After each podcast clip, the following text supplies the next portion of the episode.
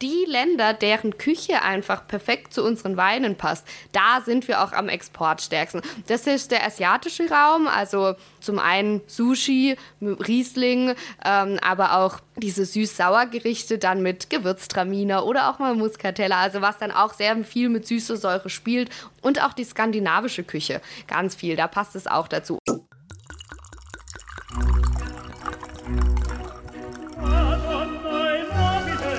Dazu frischen Pfeffer und viel Chili.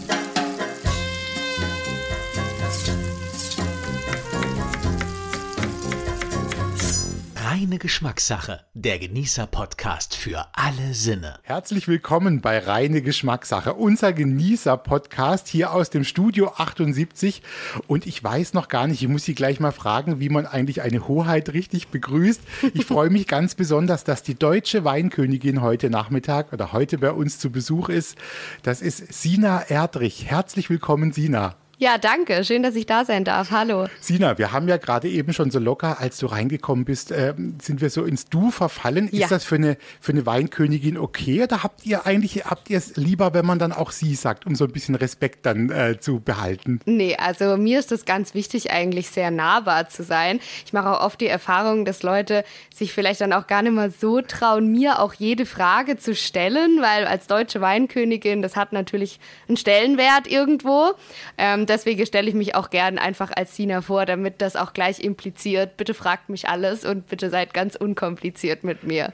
Du bist ja schon gleich auch so fröhlich reingekommen und ähm, ich freue mich ganz besonders, dass du da bist. Das hat äh, natürlich mehrere Gründe. Ein, einmal finde ich Wein einfach ein wunderbares Thema und es geht dir natürlich auch so, sonst würdest du das ja auch nicht machen, ja, so mit Herzblut. Absolut. Und äh, dann bist du auch noch eine deutsche Weinkönigin, die interessanterweise in diesem Jahr hier aus der Region kommt, also mhm. aus dem Anbaugebiet Baden. Genau. Und äh, du hattest jetzt zumindest den Weg nicht so weit. Du musstest jetzt also nicht aus Sachsen das oder stimmt. sonst wo hierher fahren. Ne? Es waren vielleicht eine halbe Stunde ja, oder sowas. Ja, genau.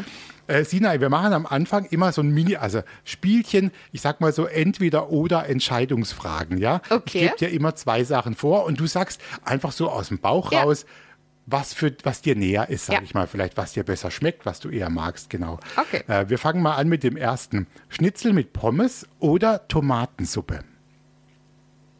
Schwierige Frage. Ähm, ich glaube, ich würde auf die Tomatensuppe gehen.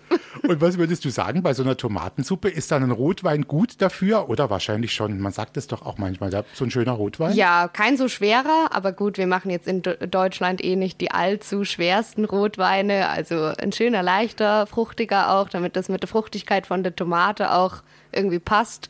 Ja. Da wären wir auf der sicheren Seite. Ja. Dann äh, Wein trinken, jetzt kommt die Auswahl. Immer mit einem Glas Wasser dazu oder ohne? Immer mit, auf jeden Fall. Würdest ja. du das bestätigen, dass man eben, man hört es ja manchmal so laienhaft, oder wenn wir, wenn wir so unter den Freunden sprechen, wenn man Wein trinkt, sollte man fast so viel Wasser immer dazu trinken, damit der Kopf auch klar bleibt. Ja, also es gibt natürlich ganz viele Leute, die mich fragen, welche Weine sollte ich trinken, und damit ich keinen Kopfweh bekomme. Also was ist der Stoff, der Kopfweh verursacht? Und die einzige Antwort ist wirklich einfach nicht das Wasser vergessen. Also daran liegt es eigentlich. Also das, wir, wir, merken uns schon mal, was hängen geblieben ist. Wasser ist gut beim, ja. bei, bei, der, bei, der, Weinprobe oder so. Ne? Auf jeden Fall. Ähm, wenn wir mal äh, antialkoholisch bleiben, wenn du dich entscheiden würdest zwischen Apfelsaft oder Johannisbeersaft. Apfelsaft. Äh, das ist was Nostalgisches. Also ich musste in der Kindheit, haben wir nicht nur die Weinberge bewirtschaftet, sondern halt auch den Äpfelacker und Krise, Kirsche, wie man bei uns sagt, Krise. Und äh, ja, Äpfel aufhebe, selber Apfelsaft presse. Das ist halt so ein Kindheitsgetränk. Und mit Johannisbeer, das schmeckt schon auch gut, aber zu Apfelsaft habe ich eine nähere Verbindung. Verstehe ich gut. Jetzt machen wir noch was Musikalisches. Wir reden ja auch immer so ein bisschen über Musik und sagen immer, das ist auch reine Geschmackssache, wie ja. Essen und Trinken. Ja. Wenn du dich jetzt entscheiden würdest zwischen Lady Gaga oder Bon Jovi, Bon Jovi. Ja, also so ein bisschen das Rockige auch. Äh, nein, eher ähm, wegen der Zeit. Ich mag das, also ich bin so in den 70er, 80ern, so ist mein, meine Lieblingsmusik verortet. Das waren auch so tolle Melodien und das sind es einfach ja. auch, ne? Total eingängig, finde ich auch. Sina, weißt du noch, ähm, was so der erste Wein war, tatsächlich, den du relativ bewusst auch getrunken hast? Also wo das bei dir losging, dass du gesagt hast, jetzt probiere ich mal und trinke auch mal ein Gläschen, nipp nicht nur. Weißt du das noch? Kannst du das zeitlich einordnen? Ja, also ich kann Ist eine spannende Frage, hat mich, glaube ich, noch nie jemand so genau gefragt. Ich kann nicht mehr genau sagen, was für ein Wein oder was für eine Rebsorte das war, weil ich damals einfach, ich hatte das Kontextwissen noch gar nicht. Ähm, aber das kam daher, dass viele meiner Freunde aus der Dorfklicke, sage ich mal, mit denen ich groß geworden bin, sind jetzt auch Winzer, ähm, haben den Beruf erlernt und ich weiß auf jeden Fall, dass es ein Haustrunk war von einem Winzerpapa, einem meiner Freunde. Und da war es halt so, da, war ich, da waren wir so 15, 16, würde ich sagen.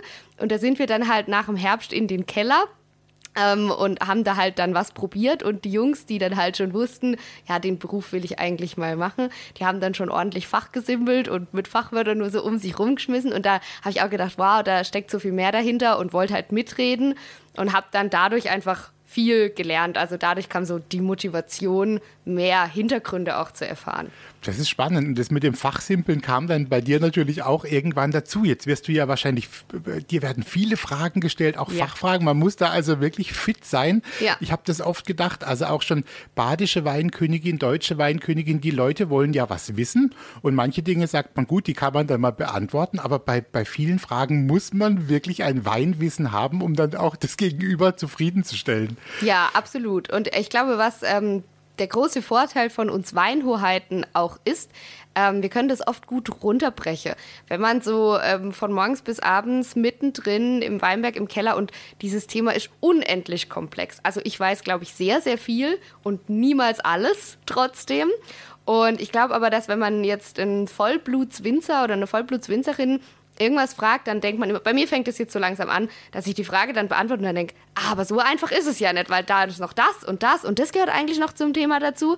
Und am Anfang fiel mir das viel leichter, weil ich halt auch nie, nie so tief drin gesteckt bin in diesem Hintergrundwissen, dass ich das für Endverbraucher, Endverbraucherinnen noch gut runterbrechen konnte. Ja. Also, ja, ja, das ist, schon, das ist schon so. Es soll ja dann am Ende auch jeder verstehen ja. und Spaß dran haben. Genau. Ne? Auch, man will ja auch Lust machen auf dieses Produkt und äh, das ist eben, geht einfacher, wenn das mit einer Freude auch verbunden ist und man es auch einfach auch versteht. Ja. Sina, ähm, lass uns mal noch ganz kurz drüber sprechen. Wenn, wenn du sagst, du äh, fandst so Bon Jovi, vorhin hast du gesagt, der ist eigentlich gut, das passt, weil so 70er, ja. 80er Musik für dich gut ist. Weißt du noch, ähm, was es, ähm, ja, so deine erste CD war, die die du mal irgendwo gekauft hast, wo du ganz bewusst losgezogen bist oder wo du vielleicht Fan warst? Man hat ja, ja. früher auch mal noch Bravo gelesen. Ja, so. ja, genau. Äh, was was gab es denn da bei dir in deiner Kindheit oder Jugendzeit dann wahrscheinlich? Ich glaube, das war so eine Togo-Band damals von Super RTL. So, die fand man ja irgendwie toll und von sowas hatte ich, glaube ich, so die erste CD. Äh, ich glaube, damals war auch so Maroon 5 Zeit, ähm, sowas oder Us 5 gab es auch, so diese Boybands noch so ein bisschen, ja. Ähm, aber dann irgendwann, wie ich älter wurde, also meine Eltern hören eigentlich schon ihr Leben lang, also seit ich lebe, SWR 1. Und da sind ja meistens so die 70er, 80er, vielleicht noch 90er, aber schon wieder weniger.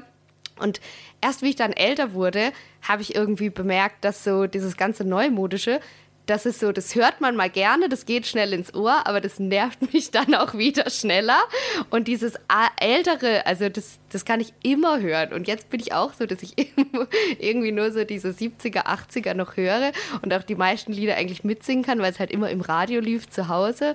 Ja, also hat sich ein bisschen gewandelt. Das ist bei mir aber auch so. Der Musikgeschmack geht eher ein bisschen zurück mittlerweile. Ja. Als das, äh, das geht mir auch so. Aber ich finde es lustig, dass du gesagt hast, Maroon äh, 5 hießen die, glaube ich. Ja, ne? ja, die gibt es aber, ähm, glaube ich, auch noch. Genau. Ja. Komm, dann suchen wir jetzt da ein Lied aus und wir haben ja so eine, ähm, so eine Playlist von unserem Podcast. Da machen wir die ganzen Songs unserer ah, Gäste ja. rein. Die gibt es dann auf Spotify zum Nachhören. Da haben wir schon eine ganz lange Liste und da machen wir von dir jetzt mal Maroon 5 rein. Einverstanden? Okay. Als, als ersten Song. Okay, okay, ja. und wir sprechen jetzt dann auch weiter und ähm, sprechen mal so ein bisschen über diese Weinsorten. Das ist doch was Spannendes. Mhm. Reine Geschmackssache. Der Genießer-Podcast für alle Sinne. Ganz herzlich willkommen, sage ich nochmal, an Sina Erdrich, die deutsche Weinkönigin. Danke. Äh, Sina, ich freue mich mit dir ein bisschen über Wein sprechen zu können, äh, weil wir auch gerade festgestellt haben, dass du das mit so einer großen äh, Freude irgendwie vermitteln kannst kommt es öfters mal vor, dass jemand zu dir kommt, der sagt, ich kenne mich noch nicht so aus, ich bin vielleicht Weinanfänger. Mhm. Äh, und der sagt dann, Mensch, Sina, mit was könnte ich denn anfangen? Was wäre so ein guter Wein für einen, einen Weinanfänger? Hast du da einen, von dem du sagst, fang doch mal damit an, probier's mal damit.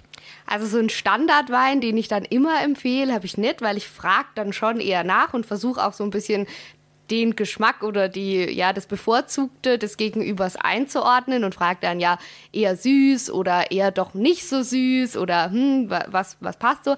Aber natürlich sollte man eher mit unkomplizierteren Weinen anfangen. Also oft ist das, was mir gut schmeckt, für die meisten too much, sage ich mal. Also zu komplex, zu schwer, zu viel Holz, zu viel zu viele Aromen erschlagen. Also gerade dann, wo ich sage, oh ja, da kann ich jetzt eine halbe Stunde drüber reden und es macht richtig Spaß, da sich damit auseinanderzusetzen. Aber da bin ich halt einfach auch schon ein gutes Stück weiter. Ähm, deswegen eher so, ja, leichtere Rebsorten, oftmals auch ein Rosé ist was Schönes für Weineinsteiger, Einsteigerinnen, weil es sieht schön aus. Und was wichtig ist, das ist eigentlich das Wichtigste, ähm, glaube ich, wenn jemand anfängt. Es sollte ein Wein sein, wo man wirklich gut was riecht. Weil erst wenn man die Nase ein bisschen schult, riecht man auch ähm, in allem Wein, in jedem Wein ein paar Aromen. Aber gerade so ganz duftende Sorten, vielleicht auch Bouquet-Rebsorten, Muscatella, ähm, Traminer zum Beispiel aber ein Rosé auch oft. Also Rosé riecht man viel. Und das, das macht dann Spaß. Da haben die Leute dann was zum Greifen. Spannend, dass du das sagst, dass man es auch ein bisschen dann riechen muss. In dem Fall, ja. ist, äh, dann macht es Spaß. Ich habe erst gedacht, vielleicht sagt die Sina jetzt auch Weißburgunder oder sowas in der Richtung. Das passt ja, ja auch gut zu vielen Sachen, sage ich jetzt mal. Mhm. Aber es ist spannend. Ich finde jetzt eigentlich deine, deine Geschichte, dass der auch gut riechen muss und dann ein bisschen intensiver vielleicht äh, schmeckt, auch sehr spannend. Dann ähm, geben wir doch mal unseren Weinanfängern mit, so ein Muscatella mal irgendwo rauszugreifen. Warum eigentlich nicht? Ne? Das ja. ist ja mal eine, eine schöne Geschichte. Was würdest du sagen, Sina? Was ist denn die, die Weinlandschaft ist groß, die, mhm. die Weltkarte ist groß und es gibt wunderbare Geschichten. Das sagt natürlich auch die deutsche Weinkönigin. Du trinkst ja auch nicht nur deutschen Wein. Man probiert ja, das macht ja richtig Spaß, sich durchzuprobieren. Was würdest du sagen, Sina, ist eigentlich die große Stärke von, von den deutschen Winzern und den Winzergenossenschaften? Was ist da besonders toll dran, was uns einfach auch international dann mhm. auch vergleichbar oder erfolgreich macht? Ja, also ähm, das, was uns auf jeden Fall abhebt und wovon auch sehr vieles abhängt, ähm, ist einfach unser Klima, also die Voraussetzungen, die die Natur uns hier in Deutschland gibt, weil ähm, die großen, weltweit großen Weinbaunationen, das sind meistens die südlicher gelegenen, Frankreich, Spanien, Italien zum Beispiel jetzt in Europa. Ähm, und dadurch, dass es da viel wärmer ist, haben die viel schwerere Weine, die jetzt auch gerade für Weineinsteiger oftmals da und dann in den Rotwein Tannine und Pelz im Mund und nicht viel Säure, nicht frisch, nicht spritzig und so weiter. Das Problem haben wir in Deutschland nicht. In Deutschland haben wir vor allen Dingen im Herbst was ganz Tolles. Ähm, wir haben es meistens tagsüber noch warm. Das heißt, Zucker baut sich weiter auf dadurch auch Aroma. Wir haben es aber in der Nacht schon kühl. Und das ist wichtig für die Säure, weil ich meine, ähm, ja, ganz plakativ gesagt, unreifes Obst schmeckt immer sauer. Im Reifeprozess baut die Traube Säure ab. Und die Säure, die geht vor allen Dingen dann verloren, wenn es nachts warm ist. Und im Herbst ist es also nachts schon wieder kühl. Die Säure bleibt uns erhalten. Und dann kann die Traube ganz, ganz langsam reifen. Wir können die Säure behalten. Wir bekommen immer mehr Aroma. Die Rebe kann ganz vorsichtig und nach und nach die Nährstoffe aus dem Boden ziehen, das ganz schon. Deswegen haben die Weine dann so eine Eleganz und Frische. Und was dann unsere Winzerinnen und Winzer dazu tun, die, die haben das Wissen darum. Die wissen, ich muss das, was die Natur mir gibt, genau so nutzen, da das meiste rausholen. Den Wein nicht verbiegen und nicht denken, oh ja, das muss jetzt aber so ein kräftiger sein, wie jetzt ein italienischer Wein. Nee, muss es nicht. Wir haben halt dieses Klima und wir machen halt die eleganten Weine, die frischen Weine. Und dann, ja, kriegen die das einfach auch super hin. Das ist dann schon was Herausragendes in, in Deutschland, ne? muss ja. man schon sagen. Ja, ja. Man hört oft, Sina, dass der, dass der Riesling sowas sehr typisch äh, Deutsches irgendwie wäre, dass das äh, was, was Besonderes ist. Ja. Würdest du das bestätigen? Ja, Warum das eigentlich? So. Das ist unser Aushängeschild und das eben genau deshalb eigentlich, weil der Riesling lebt ja so von der Säure. Und äh, in anderen Ländern, gerade südlicher, bekommt man das einfach gar nicht hin, dass die Weine noch so eine schöne Säure haben. Und das ist halt unser König der Weine, der passt super auf unser Klima. Und wir haben tatsächlich in Deutschland 23 Prozent der Gesamtrebfläche mit Riesling bestockt, über ein Fünftel. Also das spricht schon für sich, ja. Und dann gibt es ja auch solche Sachen, habe ich gerade angesprochen, der Weißburgunder, der Grauburgunder. Mhm. Das sind ja auch so Sachen, die sind, glaube ich, auch jetzt im badischen Bereich ganz besonders stark, ne? ja. sagt man immer, diese genau. Burgundergeschichten. Das stimmt. Die kommen jetzt immer mehr in ganz Deutschland. Deshalb äh, hat eigentlich auch mit dem Klima zu tun, wie eigentlich alles. Ähm, wir müssen ja damit arbeiten, was die Natur uns beschert. Ähm, und es liegt einfach daran, dass Baden so eine Nähe, vor allen Dingen auch klimatische Nähe zum Burgund hat. Also die burgundischen Winde, die ziehen nach Baden hoch. Und da ähm, ist es einfach wärmer. Die Burgunder brauchen auch so ein bisschen Wärme. Und das, das passt einfach. Also das machen die Badnerinnen und Badner schon lange.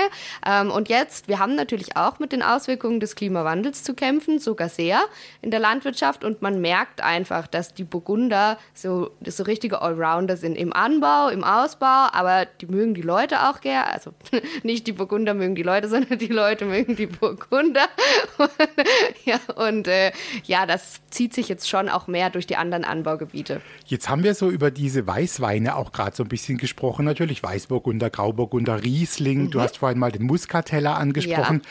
Bei den Rotweinen ist es so, dass ähm, natürlich, es gibt viele Leute, die sagen, oh, ich mag auch diese ganz schweren, die so aus dem Barrique ja. sind, die, diese südlichen Geschmacksrichtungen. Ähm, jetzt ist es aber so, vielleicht auch durch den Klimawandel, dass wir ja auch schon teilweise Sorten haben, die wir vielleicht vor 20, 30 Jahren noch nicht hatten. Ich weiß noch, es gab früher mal so Versuchsanbau, Cabernet und ja. solche Geschichten. Und die gibt es jetzt immer häufiger. Ja. Findet man das äh, in Deutschland jetzt auch mal? Oder würdest du sagen, die große Stärke ist immer noch sowas wie der Spätburgunder Rotwein zum Beispiel? Ja, der Spätburgunder ist definitiv unsere große Stärke, weil der Spät, also im Rotweinbereich, weil der Spätburgunder einfach auch ein totaler Allrounder ist. Also der kann sowohl leicht noch ein bisschen säurebetont, fruchtig, frisch sein, als auch im Barrique ausgebaut schwer, körperreich. Ähm, der wird aber nie so schwer wie ein Cabernet Sauvignon oder ein Merlot. Liegt daran, dass der Spätburgunder ganz dünne Beerenschalen hat. Da kommt halt der Farbstoff und der Gerbstoff raus. Ähm, das, das ist nicht so wie ein Cabernet Sauvignon, der eine ganz dicke Beerenschale hat, wo dann ganz viel Tannin, Gerbstoff rauskommt. Ähm, das ist einfach anders. Ja, wir kriegen das mittlerweile schon auch hin, südländische Rebsorten hier anzupflanzen. Das machen wir auch vermehrt. Ähm, und das, das muss so ein bisschen ein Spagat sein einfach. Also wir brauchen das bewertet, das können wir, das passt zu Deutschland, das gehört dazu. Aber wir müssen natürlich auch schauen, ja, dass wir uns auf dem internationalen Markt platzieren und dass wir das auch nutzen, dass der Klimawandel so viel Negatives, wie er mitbringt, uns aber jetzt auch erlaubt, solche Rebsorten hier anzupflanzen. Also mit so dicker Beerenschale und so spät reifend, das haben wir vor 20 Jahren klimatechnisch gar nicht machen können. Ähm, jetzt funktioniert es und jetzt können wir halt auch sagen, okay, es gibt in Deutschland so viele Leute, die sagen, oh, deutscher Rotwein, der kann echt gar nichts, viel zu leicht. Und dass die dann halt jetzt auch mal sagen, okay, ja, jetzt muss ich nicht mehr aus Frankreich importieren, jetzt gebe ich mal dem deutschen Merlot oder Cabernet Sauvignon auch eine Chance. Also das, da können wir schon so ein bisschen auch aufbauen noch, ja. Wenn du dir, sage ich mal, jetzt bewusst, früher hat man sich CDs aufgelegt, jetzt hört man ja vielleicht ja. auch so bei Spotify und so, ja. wenn du jetzt bewusst mal einen Song äh, für dich raussuchst, von dem du sagst, den habe ich eigentlich auch schon die letzten zehn Jahre gern gehört äh, oder eine Sängerin, Sängerband, wo du sagst, das lege ich gerne mal auf. Ähm, ja. Gibt es da was für dich? Ja, also ich habe ein absolutes Lieblingslied, was ich mir auch immer wünsche, wenn wir irgendwo am Feiern sind und man sich was wünschen darf, sofern, sofern das zum Genre passt. Also ähm, mein absolutes Lieblingslied ist Shania Twain, I'm Gonna Get You Good. Ja, und das kann ich immer hören, rauf und runter. Dann werden wir das jetzt auch auf diese Playlist drauf machen und dann kannst du das immer wieder anhören auf der Spotify-Playlist Reine Geschmackssache. Ja, perfekt. Reine Geschmackssache, der Genießer-Podcast für alle Sinne. Ja, jetzt sind wir hier schon beim dritten Teil angekommen. Gemeinsam mit Sina Erdrich, der deutschen Weinkönigin, stehe ich hier im Studio und äh, ja, wir plaudern über reine Geschmackssache oder bei reine Geschmackssache, unserem äh, Genießer-Podcast. Sina, wir haben gerade so ein paar äh, Weinsorten mal angeguckt und wenn wir jetzt mal diese Anbaugebiete anschauen, das finde ich spannend. Als ich mal geguckt habe, du verbesserst mich. 13 sind es, genau Genau. Ne? 13, so. Ja. Und dann ist ja sowas Spannendes dabei wie Sachsen zum Beispiel. Mhm. Äh, Was ganz Kleines, habe ich gesehen, Hessische Bergstraße. Das muss sehr klein sein, also so Ja. in der Reihenfolge. Und dann aber was ganz Großes, ich glaube, das ist dann Rheinhessen Genau, in dem das Fall. ist das Größte. Ähm, kannst du irgendwie so sagen, dieses große Rheinhessen und dieses ganz kleine he hessische Bergstraße, wo die sich auch unterscheiden? Oder gibt es da was, was in Rheinhessen die große Stärke ist und was zum Beispiel in der hessischen Bergstraße eine ganz tolle Stärke ist? Ja, das ist eine ganz schön äh, schwierige Frage. Ich glaube, so richtig auf den Punkt bringen kann man das gar nicht, weil das einfach alles auch so vielfältig ist. Also natürlich hängt auch immer die Kultur viel mit zusammen und man merkt irgendwie schon, ah, okay, jetzt bin ich in Sachsen, ah, jetzt bin ich in Rheinhessen. Ähm, auch die Menschen, das Ganze drumrum, die Rebsorten unterscheiden sich auch, weil das Kleinklima dann auch wieder andere Stärken ähm, mit sich bringt. Die Böden sind natürlich auch wichtig. Aber es ist sowieso schwer, ein ganzes Anbaugebiet so richtig zusammenzufassen. Also das sieht man jetzt hier in Baden, ähm, wo wir gerade sind, auch total. Eigentlich ist das das beste Beispiel. Neun Anbaubereiche haben wir in Baden. Und ähm, also am Bodensee hat man ein anderes Klima und einen anderen Boden als oben an der Badischen Bergstraße, was direkt an die Hessische Bergstraße ja angrenzt. Dadurch auch überall unterschiedliche Rebsorten. Und das ist wirklich ähm, ganz schön schwierig. Ich glaube, man muss schon überall eigentlich am besten mal hin. Und es gehört dann auch immer so das Gesamtpaket dazu. Also das, was man auch als typisches da isst, zum Beispiel. Also jetzt zum Beispiel in Rheinhessen als das Größte. Ähm, da gibt's, habe ich jetzt auch erst in dieser Amtszeit kennengelernt, den Spundekäse. Stimmt, ja. Genau, und dann haben die natürlich da auch viel Riesling und äh, eigentlich in so einem großen Anbaugebiet sowieso eine riesige Sortenvielfalt. Ähm, aber dann, ja, dieses Ganze, die Kultur, die Menschen, der Dialekt. Das ist auch was, man hört genau, dass ich aus Baden komme. Und das ist das Schöne, wenn ich irgendwo anders hingehe. Ich höre immer jetzt so viele unterschiedliche Dialekte. Also dieses Gesamtpaket macht das irgendwie auch aus. Also Wein ist halt auch Kultur und nicht nur ein Getränk. Aber wenn du es jetzt auch gerade sagst, ich glaube, das hört man auch wirklich oft, dieses Thema Böden ist ganz entscheidend. Ja. Ne? Also wenn ich jetzt ähm, an den Kaiserstuhl denke, wo es häufiger mal äh, Lössboden zum Beispiel gibt, dann gibt es wahrscheinlich eben in Sachsen ganz andere Böden und genau das merkt man dann auch wieder am Geschmack. Dann verändert sich da was. Ne? Ja, genau. Also man muss auf jeden Fall, man, man kann nicht einfach sagen, ich würde jetzt gern hier Riesling anpflanzen. Nee, man muss erst mal schauen, was habe ich für einen Boden, was habe ich für ein Kleinklima, also wie viel Niederschlag, wie viel Sonnenscheindauer habe ich auch. Natürlich muss man auch gucken, was möchte der Markt, was bekomme ich am Schluss auch verkauft. Und davon muss man das dann auch abhängig machen. Bei Riesling kann man das zum Beispiel ganz schön sehen. Wenn wir jetzt Riesling zum Beispiel auf Granitverwitterungsgestein pflanzen, dann hat er so eine Exotik, ähm, Pfirsich viel, bisschen grüner Apfel auch, aber schön frisch und sehr fruchtig. Und wenn wir jetzt einen Riesling zum Beispiel auf Gneisboden pflanzen, dann kriegt er eine ganz intensive Kräuteraromatik. Also eigentlich eine und dieselbe Rebsorte. Und wieder, wenn man zum Beispiel an die Mosel denkt, Riesling auf Schiefer, das hat dann sowas Speckiges, Rauchiges, also das riecht wieder komplett anders, total mineralisch, sehr säurebetont. Und das liegt alles eigentlich am Klima. Also es ist unglaublich, ja. Sag mal, weil, weil du gerade das auch gesagt hast, weil das ist ja auch spannend, auch für euch oder für die, für die deutsche Weinkönigin ähm, und für, für euer Team. Was möchte der Markt, hast du gerade gesagt? Das Ja. ist ja bestimmt eine spannende Ja. Geschichte auch. Wo würdest du sagen, wo ist denn gerade so ein bisschen ein Trend? Was mag denn der Markt gerade und der, der Weintrinker bei den deutschen Weinen? Ja, ähm, also die Burgunder, das spüren wir auch ähm, in dem Verlangen der Kundschaft, sage ich mal. Ähm, Gerade jetzt der Grauburgunder, der Weißburgunder kommt schon auch immer mehr, aber der Grauburgunder ist auch so als Speisebegleiter eigentlich so, der passt zu so vielem und den mögen auch viele Leute. Also ich kenne ganz viele Menschen, die sagen, Grauburgunder habe ich immer zu Hause, weil egal wer zu Besuch kommt, das funktioniert so, das mögen die, äh, die Gäste dann auch. Und was aber schon auch ein bisschen mehr ein Trend ist, ist Roséwein. Ähm, da haben wir jetzt auch wirklich eine Steigerung. Also das kaufen die Leute lieber. Und ich glaube schon auch, weil man sich nie so wirklich getraut hat, Rosé auch mal zu einem Essen zu trinken. Also Rosé ist so wirklich der typische im Sommer auf der Terrasse, schön gekühlt trinke ich den Rosé. Und sonst das ganze Jahr nicht. Und jetzt trauen sich, glaube ich, die Leute mehr auch mal zu sagen, ja, jetzt im Winter mache ich mal irgendwie einen Lachs mit, keine Ahnung, Brokkoli oder sowas. Äh, da passt ja auch ein Rosé.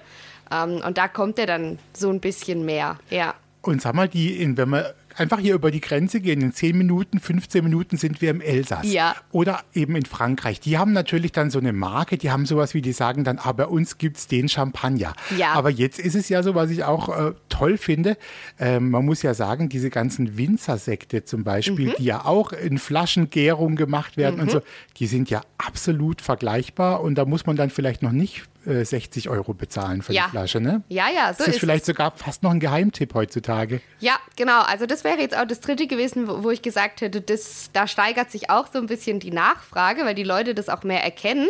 Ähm, genau, da haben wir an das Gleiche gedacht. Ähm, ja, also wir machen genau dasselbe Verfahren eigentlich. Ich meine, wir dürfen jetzt Champagner sagen, das dürfen aber die Winzerinnen und Winzer in Frankreich, die ihre Trauben auch nicht in der Champagne haben, ja auch nicht. Das ist dann der Cremant. Und Cremant gibt es auch in Deutschland. Cremant dürfen wir auch sagen, aber eben auch Winzersekt. Und eigentlich, wenn man sowas wirklich Hochwertiges will, muss man nur darauf achten, dass da traditionelle Flaschengärung oder klassische Flaschengärung, wie du schon erwähnt hast, ähm, auf dem Etikett steht.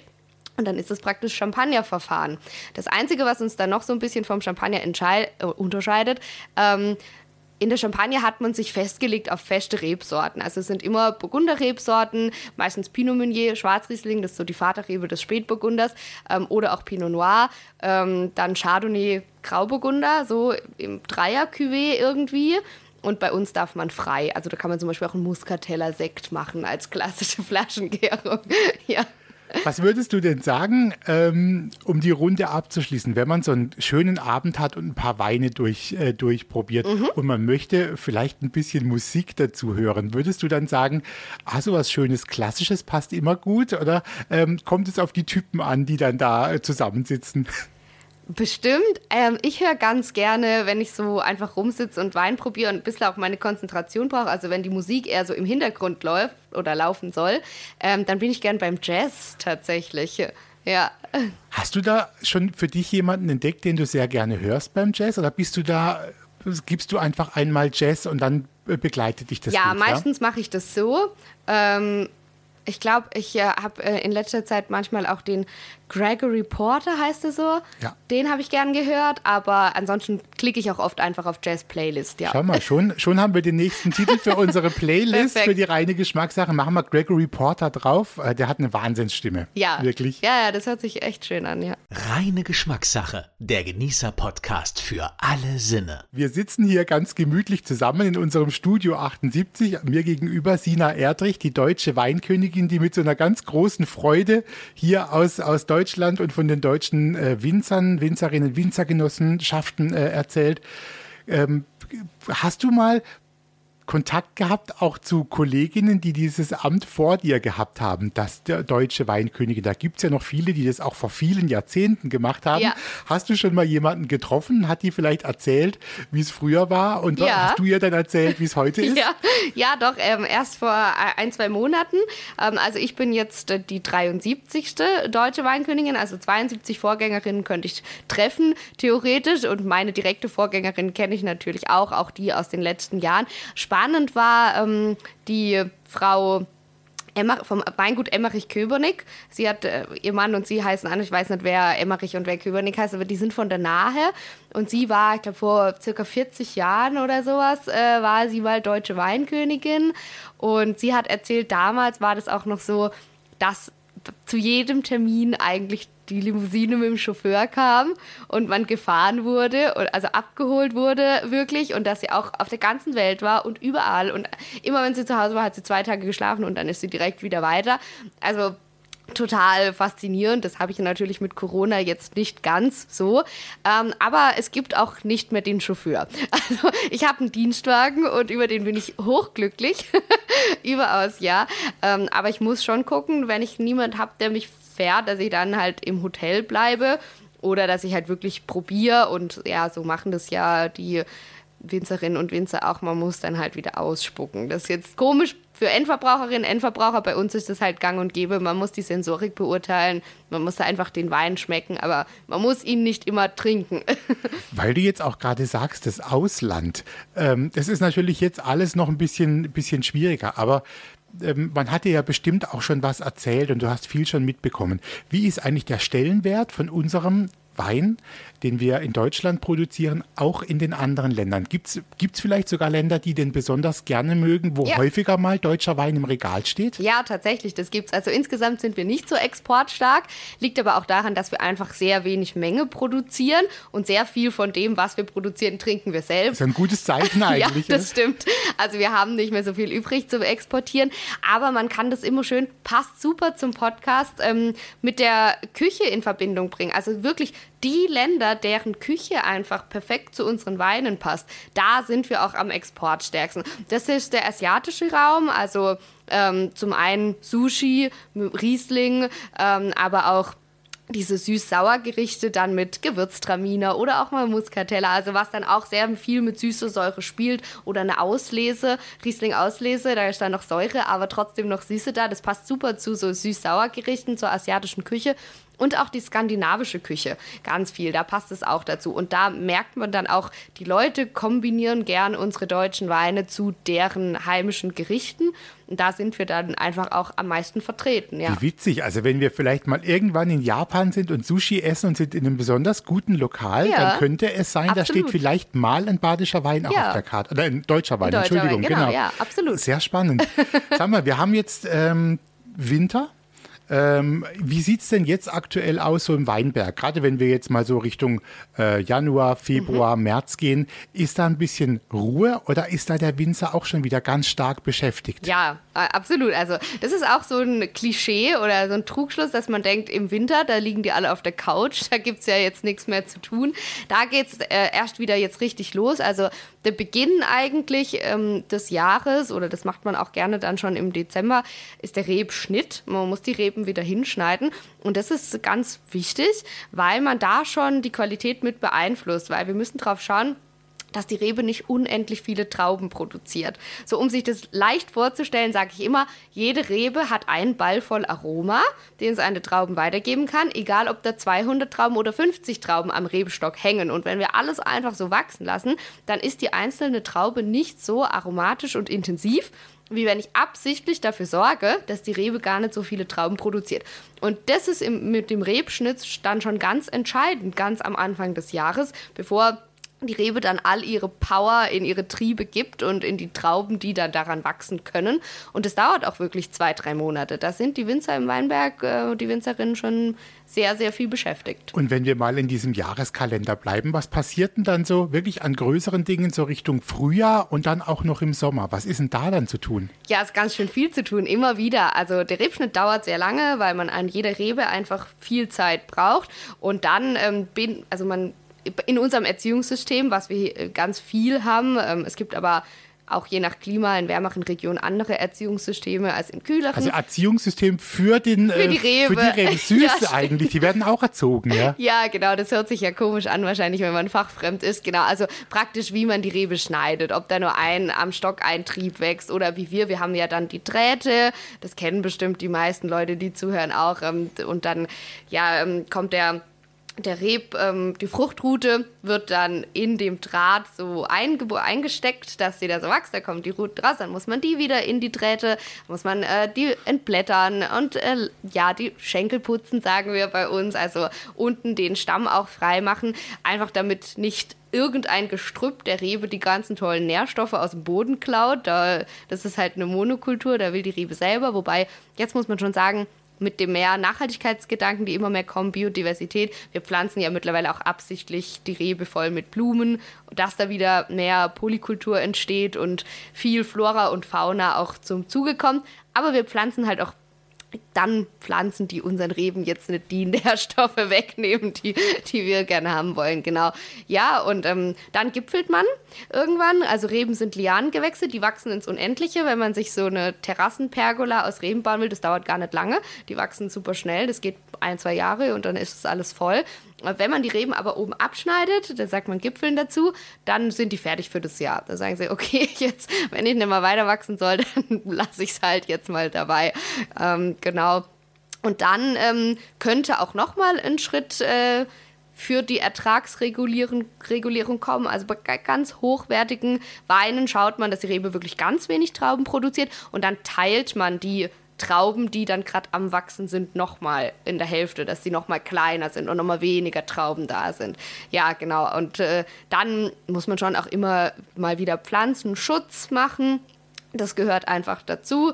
Die Pflanzen sind halt krankheitsanfällig, gerade wenn es viel regnet. Dann haben wir einen hohen Pilzdruck und dann muss man da auch die Pflanzen schützen.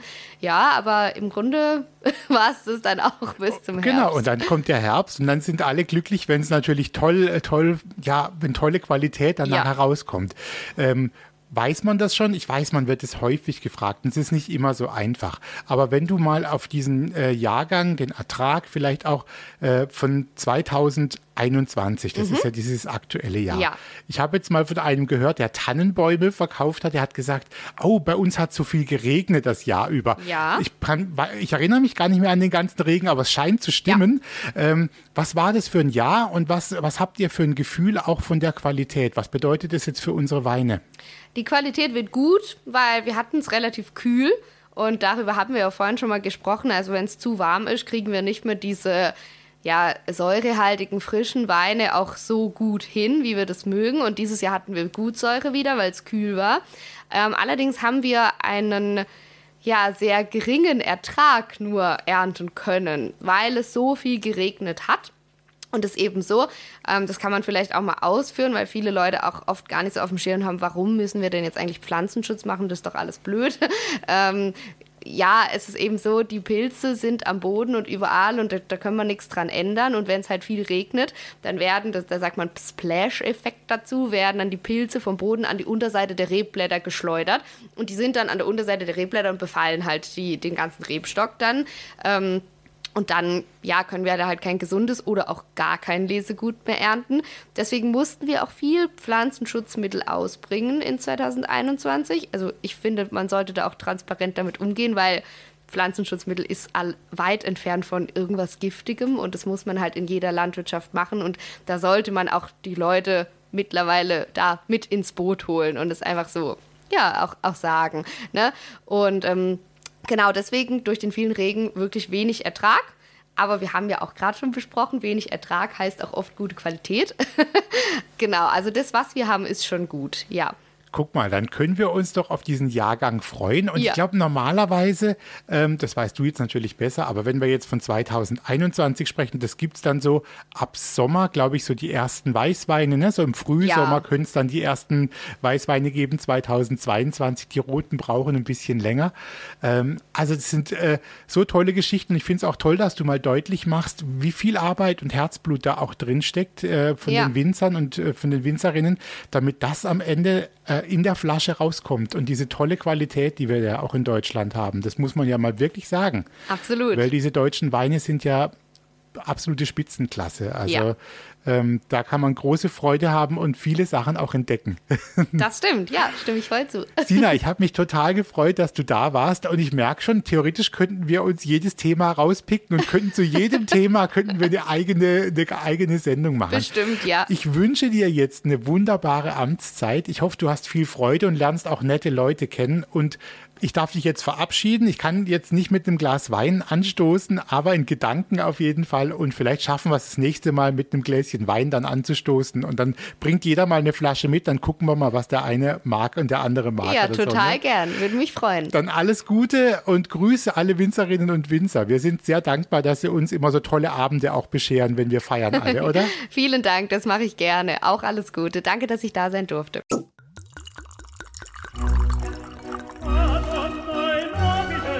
Das war reine Geschmackssache, der Genießer-Podcast für alle Sinne.